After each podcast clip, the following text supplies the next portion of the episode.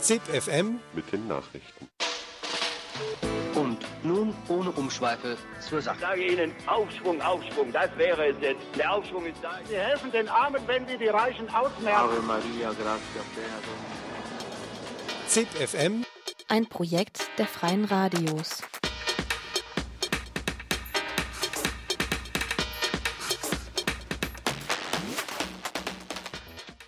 Hallo und herzlich willkommen zu ZIP FM, dem Inforadio der Freien Radios am 10. Februar 2010.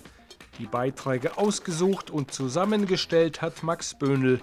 Wir befassen uns heute mit folgenden Themen: Kinderarmut in Deutschland, Mumia Abu Jamal, österreichische und deutsche Burschenschaften und Drogen.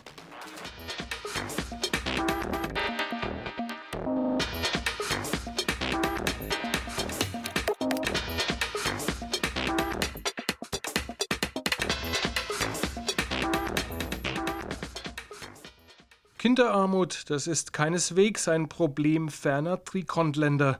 Nein, Kinderarmut ist mitten unter uns und wird doch oft nicht wahrgenommen.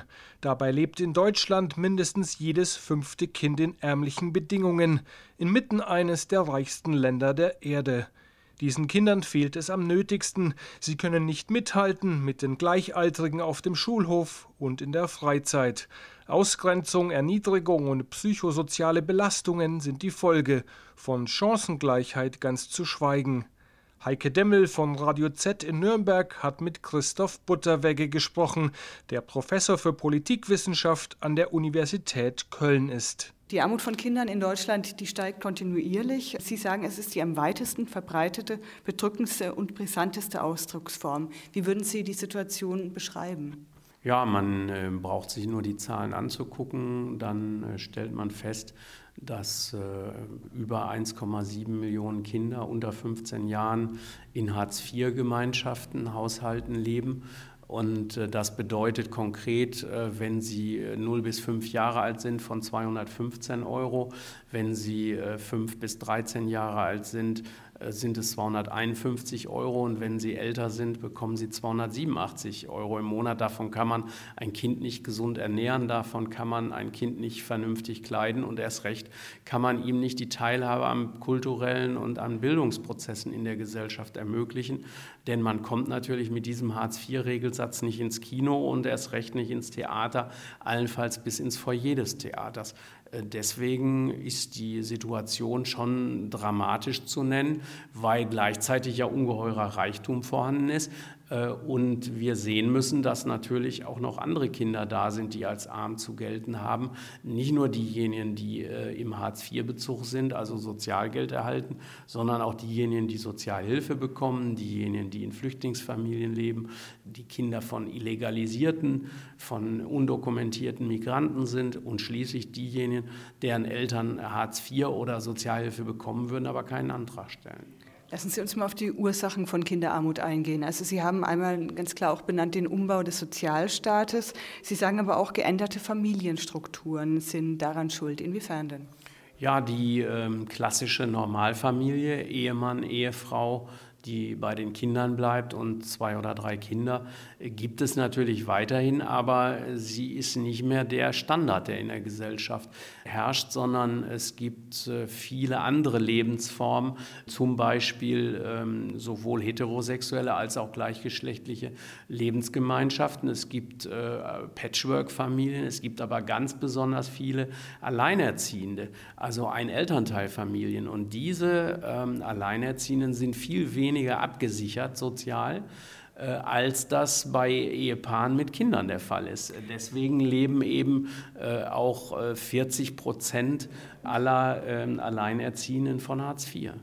Ich nehme jetzt aber nicht an, dass es ein Plädoyer für traditionelle Familienstrukturen sind. Und außerdem, man muss ja auch schon auch sagen, dass es dann vielfach auf Kosten der Frauen ging. Ja, meine Lösungsstrategie dafür ist natürlich nicht äh, wieder äh, die traditionelle äh, kleinbürgerliche äh, Familie, äh, Versorgerehe ähm, als Lebenszweck von Frauen zu propagieren, sondern äh, meine Lösungsstrategie wäre mehr zu sagen, der Sozialstaat muss sich diesen veränderten ähm, Familienform anpassen, äh, dergestalt, dass er eben nicht mehr zum Beispiel mit dem Ehegattensplitting dieses, ähm, diese Hausfrauenehe und Versorgerehe praktisch äh, steuerlich privilegiert, indem er diejenigen, wo die äh, Frau zu Hause bleibt und der Ehemann viel verdient, äh, steuerlich sehr stark begünstigt. Und äh, dasselbe gilt natürlich für die beitragsfreie Mitversicherung der Ehefrau in der gesetzlichen Krankenversicherung. Auch davon haben Alleinerziehende mit Kindern nichts.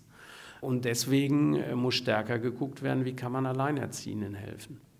Eine andere Ursache ist natürlich auch der Umbau der Arbeitsgesellschaft, die zunehmenden prekären Arbeitsverhältnisse, Neoliberalismus heute, das, dieses Konzept äh, und, und Gesellschaftsmodell. Wie verknüpfen Sie das mit Kinderarmut? Ja, die Auflösung des Normalarbeitsverhältnisses ist genauso ein Problem wie die Auflösung der Normalfamilie. Also dass nicht nur Massenarbeitslosigkeit herrscht, sondern eben auch mehr und mehr Menschen im Niedriglohnbereich arbeiten, sei das jetzt äh, Minijobs, Midijobs, Zeitarbeit, äh, Zwangsteilzeit, äh, Generation Praktikum. Es gibt ja vielfältige Formen. Wir haben inzwischen nach den USA, manche sagen sogar schon vor den USA, den breitesten Niedriglohnsektor aller hochentwickelten Industriestaaten. Äh, das zeigt, dass sich äh, im Bereich der Arbeitswelt äh, vieles zum Schlechteren verändert hat und ähm, Dumpinglöhne gezahlt werden, die dazu führen, dass sich die Armut äh, bis in die Mittelschicht hinein ausbreitet. Und dann Folgen für die Kinder vor allem auch hat. Ja, die Kinder sind äh, das schwächste Glied in der Kette. Wenn äh, sich im Bereich der Arbeitswelt solche Volländerungen verziehen oder wenn sich im Bereich der Familien- und Lebensformen Veränderungen der Gestalt auftun, dann sind die Kinder äh, die Hauptleidtragenden, denn sie äh, sind natürlich die Schwächsten, die Verwundbarsten äh, in dieser Kette. Äh, und das heißt, das schlägt sich äh, für sie negativ nieder, genauso wie der Um- und Abbau des Sozialstaates. Welche Folgen hat das für Kinder, wenn sie, äh, es geht ja nicht um den neuesten iPod, den sich alle kaufen müssen, sondern es geht aber natürlich auch um, um Mithalten können in der Clique oder auch um eine, um eine Teilhabe an der Gesellschaft und auch an Freizeit, an den Lebenswelten. Welche Folgen hat das, wenn es nicht geht?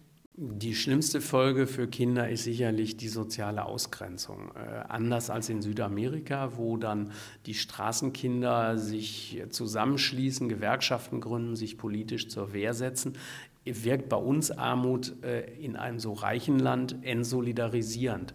Und das bedeutet, Kinder sind vereinzelt, äh, versuchen äh, verschämt äh, ihre Armut zu verdecken und sich selbst möglicherweise auch zu verstecken. Sie äh, werden womöglich, äh, wenn sie mit Sandalen und Sommerkleidung im Winter äh, gesehen werden, ausgelacht. Und ich glaube, dass ausgelacht werden ist für ein Kind möglicherweise viel schlimmer, als abends hungrig ins Bett gehen zu müssen. Und das heißt, das, was eben auch eine Form der Verharmlosung der Armut ist, nämlich zu sagen, wir jammern auf einem hohen Niveau, weil wir hier in der Bundesrepublik auch bei Kindern eher relative Armut und nicht absolute Armut haben, also es nicht um das Verhungern geht, äh, sondern nur um das äh, schlechter gestellt sein gegenüber äh, dem äh, gesellschaftlichen Durchschnitt oder gegenüber dem Reichtum, der bei uns die Armen umgibt.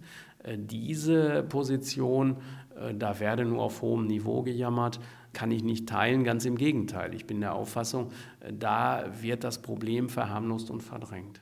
Als Auswege aus der Kinderarmut in Deutschland schlägt Christoph Butterwegge Ganztagsschulen vor, sowie Gemeinschaftsschulen und eine soziale Grundsicherung. Mehr zur Kinderarmut nachzulesen ist in dem Buch von Christoph Butterwegge, Michel Klund und Matthias Belke-Zeng mit dem Titel Kinderarmut in Ost- und Westdeutschland. Das Buch ist im VS Verlag für Sozialwissenschaften erschienen.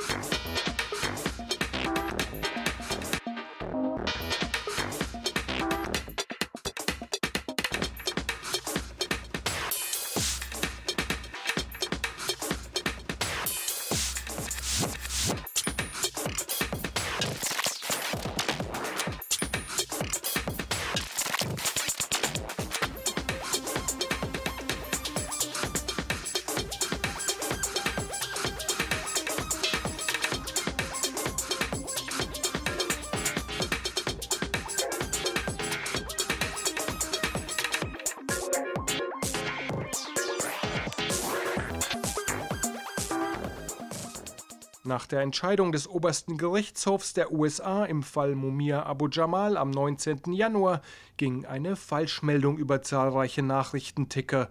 Mumia Abu Jamal könne auf einen neuen Prozess hoffen, hieß es beispielsweise. Leider nicht, wie Radio Unerhört Marburg für diejenigen klarstellt, die die Meldung glaubten. Das lang erwartete Urteil des obersten Gerichtshofs der USA zum Berufungsantrag der Staatsanwaltschaft zur Wiedereinsetzung der Todesstrafe für Mumia ist am 19. Januar mit dem Ergebnis erfolgt, dass darüber erneut in einer untergeordneten Instanz, nämlich dem dritten Berufungsgericht in Philadelphia, verhandelt wird. Für das Urteil dort ist die Frage entscheidend, ob die Geschworenen im ersten Prozess gegen Mumia ausreichend über die Berücksichtigung mildernder Umstände unterrichtet worden sind um das hier noch einmal klarzustellen, weil dies am Tag nach der Urteilsverkündung in vielen hiesigen Medien kunterbunt durcheinander ging. Nein, leider kann Mumia Abu Jamal nicht auf einen neuen, die Schuldfrage thematisierenden Prozess hoffen, in dem seine Verteidigung die zahlreichen, auch vielfach neuen Beweise für seine Unschuld in Stellung bringen könnte. Einen solchen neuen Prozess hatte das oberste Gericht trotz offensichtlicher, eindeutiger die Verfassung der Vereinigten Staaten verletzender Verfahrensfehler im Prozess gegen Mumia Abu Jamal im April letzten Jahres verworfen. In dem jetzt bevorstehenden Verfahren geht es ausschließlich um die Frage Todesstrafe oder lebenslängliche Haft für Mumia, nicht um Schuld oder Unschuld in juristischer Sicht das dritte Berufungsgericht in Philadelphia wird mit Sicherheit nur die vorletzte Instanz sein, da eine der beiden Seiten, die Staatsanwaltschaft oder Mumias Verteidigung, in Berufung gehen wird. Die endgültige Entscheidung über Todesstrafe oder lebenslange Haft obliegt zum Schluss also wieder dem obersten Gericht der Vereinigten Staaten. Die Solidaritätsbewegung für Mumia Abu Jamal geht davon aus, dass die maßgeblichen Kräfte der US-Justiz auf die Bestätigung des Todesurteils für Mumia hinarbeiten für die internationale Solidaritätsbewegung bedeutet dies, ihre Mobilisierungen zu verstärken. Für die internationale Solidaritätsbewegung hat die Verteidigung von Mumia Abu Jamal eine Webseite eingerichtet. Auf www.momialegal.org kann Mensch eine Petition unterschreiben, die an den US-Präsidenten gerichtet ist, mit der Aufforderung, sich öffentlich gegen die Todesstrafe für Mumia Abu Jamal und weltweit auszusprechen.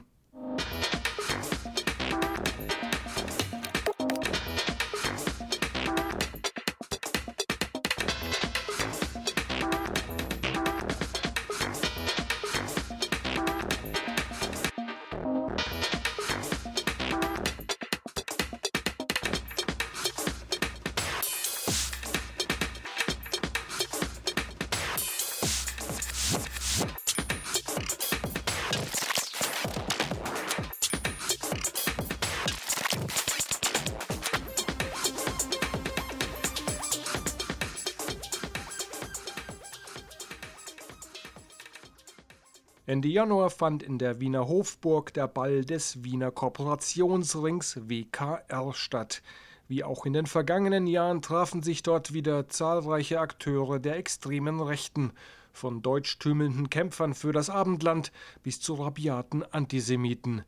Während sie feierten, wurde eine Protestdemonstration verboten und die Antifaschisten und Antifaschistinnen wurden mit Polizeigewalt und massiven rechtlichen Repressionen überzogen. Aus Anlass des WKR-Balls führte Radio Orange ein Interview mit Heribert Schiedl, der beim Dokumentationsarchiv des österreichischen Widerstands arbeitet. Er ist ausgewiesener Kenner der Burschenschaftsszene und folgerichtig eines der größten Hassobjekte der Rechten. Diese Beschreibung, die du gerade für Österreich geliefert hast, würdest du sagen, dass das in gleichem Maße für Deutschland gilt oder gibt es da signifikante Unterschiede? Vor allem auch was die Relevanz von Verbindungen und Burschenschaften angeht, also was sozusagen Macht, Entscheidungsstrukturen gesamtgesellschaftlich angeht. Ah, da gibt es ganz äh, zentrale Unterschiede, wobei gerade in letzter Zeit nach 89, 90 beide Länder und somit auch die Milieus sich ein bisschen auch angeglichen haben. Ja? Aber zunächst in Deutschland nach 45, und das betrifft jetzt nicht nur die Universitäten, sondern die Gesamtgesellschaft, war der Bruch mit dem Nationalsozialismus, auch wenn ich das nicht zu sehr schön reden will, aber doch ein entschiedenerer und ein radikalerer in Ost wie in West als in Österreich. Ja? Auch zumindest der öffentliche Diskurs. Das ist das, was Neonazis in Deutschland als Re-Education, also Umerziehung beklagen und Sie beneiden ja immer die Österreicher, dass sie von dieser Umerziehung verschont blieben sind. Das kann man nachlesen in verschiedenen Texten. Es kommt immer wieder, wie die Deutschen auf die Ostmärkte, die Ostmark blicken, voller Neid, auch im burschenschaftlichen Milieu. Das heißt auch als Folge der Umerziehung, wie Sie auch sagen, und haben Sie nicht ganz unrecht, gab es in Österreich auch kein 68, also als Folge ausbleibender Umerziehung. Das heißt, sowohl an der Universität war der Einfluss der Burschenschaften äh, ungebrochener in Österreich wie in Deutschland, aber die Burschenschaften selber waren auch extremistischer in Österreich wie in Deutschland. In Deutschland war es so, dass die Burschenschaften nach 1945, und das war auch der Preis ihrer Fortexistenz, sich klar vom Nationalsozialismus distanzieren haben müssen. Ja? Und auch parteipolitisch. Wir haben in, der, in, in Deutschland haben wir Burschenschafter sogar bei der SPD. Ja? Also da ist es nicht so, dass man sagen kann, so wie in Österreich Burschenschafter ist FPÖ und umgekehrt. Also es gibt ja so, nicht mal im BZÖ, das ist ja sogar schon zu liberal für österreichische Burschenschaften, mit ein paar Ausnahmen. Ja? Also das heißt, auch diese enge politische Anbindung an eine Partei äh, existiert in Deutschland in der Form auch nicht, wäre auch nicht so ratsam. Ja, also zum Beispiel jetzt in Deutschland die Anbindung an die NPD, wie es manche Burschenschafter ja versuchen, so nach Vorbild Österreich und Burschenschaften FPÖ, äh, ist natürlich problematisch, weil das die Burschenschaften als Ganzes in das verfassungsfeindliche Terrain bringt und sie wollen ja gerade in Deutschland ja, eben auch sehr honorig auf jeden Fall auf Boden der Verfassung stehen. Und das hat es übrigens verhindert bis in die 1970er Jahre, dass österreichische Burschenschaften der deutschen Burschenschaft beitreten durften. Weil die Deutschen gesagt haben, na, wir haben 45 mit Nationalsozialismus gebrochen, wir mussten es tun, wir wollten es auch, manche wollten es auch, war nicht nur Zwang. Ihr nicht. Die Deutsche Burschenschaft, das ist so eine Dachorganisation. Genau, das ist die Dachorganisation. Also was der WKR in Wien ist, auf kleinem Niveau, ist Großdeutsch, wenn man so will, also Deutschland, Österreich, äh, die Deutsche Burschenschaft. Und aus der mussten ja 1933 die Österreicher austreten, ja, weil sonst wären sie verboten worden, so wie die NSDAP. Dann 38 sind sie wieder eingetreten, beziehungsweise dann schon unter das Dach des Nationalsozialistischen Deutschen Studentenbunds, weil in dem ist die deutsche Burschenschaft 1935 aufgegangen, also von wegen Verbot, das ist eine Legende. Ja. Und nach 1945 haben die Deutschen, die zum Beispiel auch äh, Menschen, die nicht in Deutschland geboren sind, aufgenommen haben, die sich halt nur als Deutsche bekennen, also sogenannter Verfassungspatriotismus. In Deutschland ist sogar, war es sogar möglich und ist es bei manchen sogar heute noch, dass Juden zur Burschenschaft können. Also die haben diesen Aria-Standpunkt aufgegeben, der in Österreich nach wie vor gilt. Also wir haben einen Brief einer österreichischen Burschenschaft zu Suevia, Innsbruck, aus, ich glaube, Mitte der 1960er Jahre schreiben an die Deutschen, da haben die offen diskutiert, deutsche und österreichische deutsche Burschenschafter, äh, ob der Jude, wie es dort heißt, in der Burschenschaft Platz hat. Die Deutschen sagen, ja, wenn er deutscher Staatsbürger ist, why not? Ja? Jetzt wörtlich, Innsbrucker Burschenschaft zu Evia, wir stehen auf dem allein burschenschaftlichen Standpunkt, dass der Jude, also der nicht als Nicht-Deutscher, somit in der Burschenschaft keinen Platz hat. Und das ist, Entschuldigung, und das ist der Grund, warum die Deutschen gesagt haben, na, also mit solchen, mit so einem Radar-Antisemitismus, äh, mit solchen wollen wir nicht in einen Dachverband, das wird uns gefährlich. Wie ist das eigentlich jetzt dann so mit der österreichischen Rechtsordnung in Einklang zu bringen? Also, dass eben Juden dezidiert ausgeschlossen sind? Mhm. Äh Nein, dezidiert würde ich, äh, es, es, gibt zum Beispiel in den, in den äh, Statuten wirst du dazu nichts finden. Da steht nur drinnen, ein Mitglied äh, kann jeder Deutscher werden. Ja? Aber es steht nicht drinnen, äh, somit der Jude nicht. Aber für sie ist es, denke logisch. Weil Deutscher kann ja kein Jude sein und umgekehrt. Ja? Also da wird es, äh, wenn man jetzt nur streng nach den Statuten, nach den Regeln so hergeht, wird es relativ schwer werden. Sind da alle diese Burschenschaften, die im WKR organisiert sind, gleich oder vergleichbar oder gibt es da schon irgendwie Abstufungen? Es gibt Abstufungen. Ich bin aber nicht mehr oder nicht mehr so bereit äh, zu differenzieren, solange die Gegenseite äh, so zusammenhält und diese Differenzierung nicht aufgreift. Ich habe es satt, nach Graz zu kommen, nach Salzburg zu kommen, nach Innsbruck und dort sitzen Burschenschafter drin und sagen, ja, wir wissen eh, die Olympier, das sind lauter Nazis, mit denen wollen wir eh nichts zu tun haben. Aber nach außen hin rückt man zusammen. Genauso im WKR. Nicht jede Verbindung im WKR ist rechtsextrem. Ja, da gibt es welche dabei, die sind, würde ich fast, ja, jetzt nicht als liberal, aber halt als deutschnational und wo durchaus äh, die, auch die, die Meinungsbreite, der, also die Breite der politischen Meinung in der Verbindung durchaus breit ist wo es deklarierte Antinazis zum Beispiel gibt, ja, und die auch sehr murren über die anderen Verbindungen wie Olympia, wie Teutonia, Grenzlandsmannschaft Zimbria, Silesia, Gotia, wie sie alle heißen, die äh, ja, dem Rechtsextremismus zuzuordnen sind und die äh, auch die aktiveren sind und deswegen den WKR auch dominieren. Das heißt, ich sage, und es, in den 80er Jahren sind, sind ja schon einzelne Verbindungen immer wieder ausgetreten. Ja, weil ihnen der WKR zu rechts war. Es steht ja jedem frei. Also wenn eine Verbindung sozusagen, ich bin bereit zu differenzieren, aber dann müsste eben diese Burschenschaft, die in den Genuss kommt eines milderen Urteils, sozusagen dann auch austreten aus dem WKR, weil mitgehangen, mitgefangen. Sie stellen sich schützend vor die rechtsextremen Verbindungen. Ja? Wenn sie im EKR drinnen sind. Und das ist das Problem. Drum müssen sie mitkritisiert werden, genauso wie die rechtsextremen Verbindungen selber. Also sowohl Olympia, Teutonia und so weiter, also die Rechtsextremen kritisieren, angreifen, aber auch diejenigen, die ihnen die Mauer machen. Weil unser Ziel, also ein Etappenziel, äh, muss es ja auch sein, sozusagen äh, auch zu einer Ausdifferenzierung im Milieu beizutragen.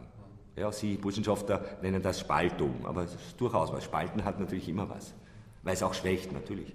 Heribert Schiedl im Gespräch mit Radio Orange über österreichische und deutsche Burschenschaften.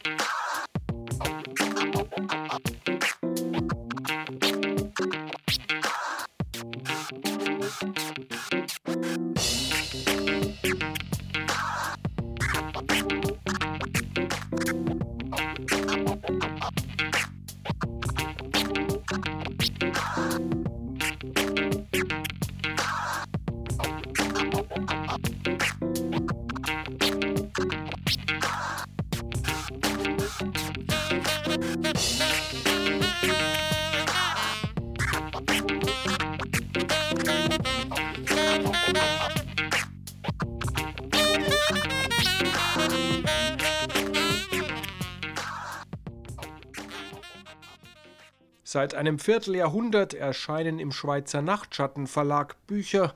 Es sind keine Romane, sondern Bücher, die über Drogen und den Gebrauch von Drogen aufklären. Gegründet wurde der Verlag vom damaligen Marktfahrer Roger Liggenstorfer. Auf die Idee, einen Verlag zu gründen, brachte ihn damals ein Staatsanwalt, der ihn verurteilt hatte. Cheyenne Mackay von Radio Rabe in Bern hat sich mit Roger Liggenstorfer unterhalten. Ich war Marktfahrer unterwegs und hatte da nebst äh, Paraphernalia auch Bücher zum Thema Hanfanbau, Hanfküche und das war dem Auge des Gesetzes ein Dorn im Auge. Das heißt, die wurden beschlagnahmt.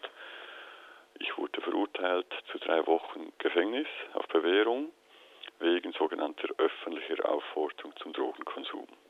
Und das habe ich nicht auf mich beruhen lassen wollen und eigentlich zeigen wollen, wie wichtig das es ist, äh, über Drogen aufzuklären, weil es gibt so viele Leute, die Drogen einfach konsumieren, das ist eine Tatsache und die haben ein Anrecht dazu, aufgeklärt und informiert zu sein. Als erstes Buch beim Nachtschattenverlag erschien dann die Publikation Hanf in der Schweiz, quasi als Antwort auf die Verurteilung von Marktfahrer und Verlagsgründer Roger Lickenstorfer. Das Buch hat aufgezeigt, wie Hanf in der Schweiz wächst. Es wurde von einem ETH-Agronomen geschrieben, der das erste legale Hanfanbauversuchsfeld betrieb. Seit der ersten Publikation geht es dem Nachtschattenverlag darum, über Drogenkonsum aufzuklären. Und zwar offen, ehrlich und auch mit dem akzeptierenden Ansatz, dass es einfach Drogenkonsum gibt in unserer Gesellschaft und dass da Informationen verbreitet werden darf. Wir klären in jeder Form über Drogen auf, über alle Substanzen und ohne mit dem äh, moralischen Zeigefinger. Zeigen die kulturellen Hintergründe auf, Forschungsergebnisse, es sind, sind Bücher für Politiker wie für Sozialarbeiter und Konsumenten selbst, auch für Eltern. Also wir haben ein breites Spektrum an Aufklärungsbücher über, über Drogen. In den vergangenen 25 Jahren sind um die 250 Publikationen beim Nachtschattenverlag erschienen. Dazu gehört auch der jährlich erscheinende Mondphasenkalender. Es sei kein Ziel des Nachtschattenverlages, Bestseller zu veröffentlichen. Der Verlag setzt auf Longseller, die wichtig sind, gelesen werden und etwas bewirken. Wir haben verschiedene Bücher, die über Jahre immer wieder gut gingen. Das sind natürlich einige Hanfbücher, Anbaubücher, Kochbücher. Dann war eine Zeit lang unser eigentlich wirklich der Hit über Jahre war das Joint Drehbuch Tipps, Tricks und Techniken, wie man so ausgefahrene Joints dreht. Auch ein Rauschkochbuch, also Kifferlexikon gehören dazu. Aber auch so ein Buch über psycholytische Therapie mit psychoaktiven Pflanzen oder Metal das Herz der Dinge lauschen, das ist auch ein Longseller, das gibt es seit 20 Jahren, das Buch, und ist mittlerweile in der sechsten, siebten Auflage erhältlich. Für den Nachtschattenverlag arbeiten zwei Festangestellte, dazu kommen Freelancer aus den Bereichen Lektorat, Grafik und Korrektur. Nach wie vor ist der Verlag unabhängig.